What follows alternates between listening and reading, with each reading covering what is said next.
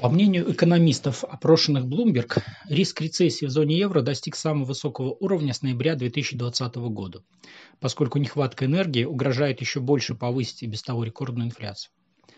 Вероятность сокращения объемов производства в течение двух кварталов подряд выросла до 60%. В предыдущем опросе это было 45%. Германия, крупнейшая экономика блока, скорее всего, начнет стагнировать уже в этом квартале. Рост стоимости жизни наносит ущерб компаниям и домохозяйствам еврозоны. Ко всему прочему, узкие места в снабжении усугубляются сильными засухами, которые этим летом привели к падению уровня воды в реках Европы.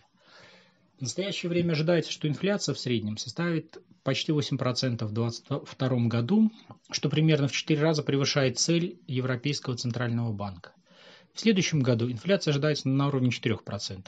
Респонденты по-прежнему считают, что к 2024 году она замедлится до целевого показателя в 2%.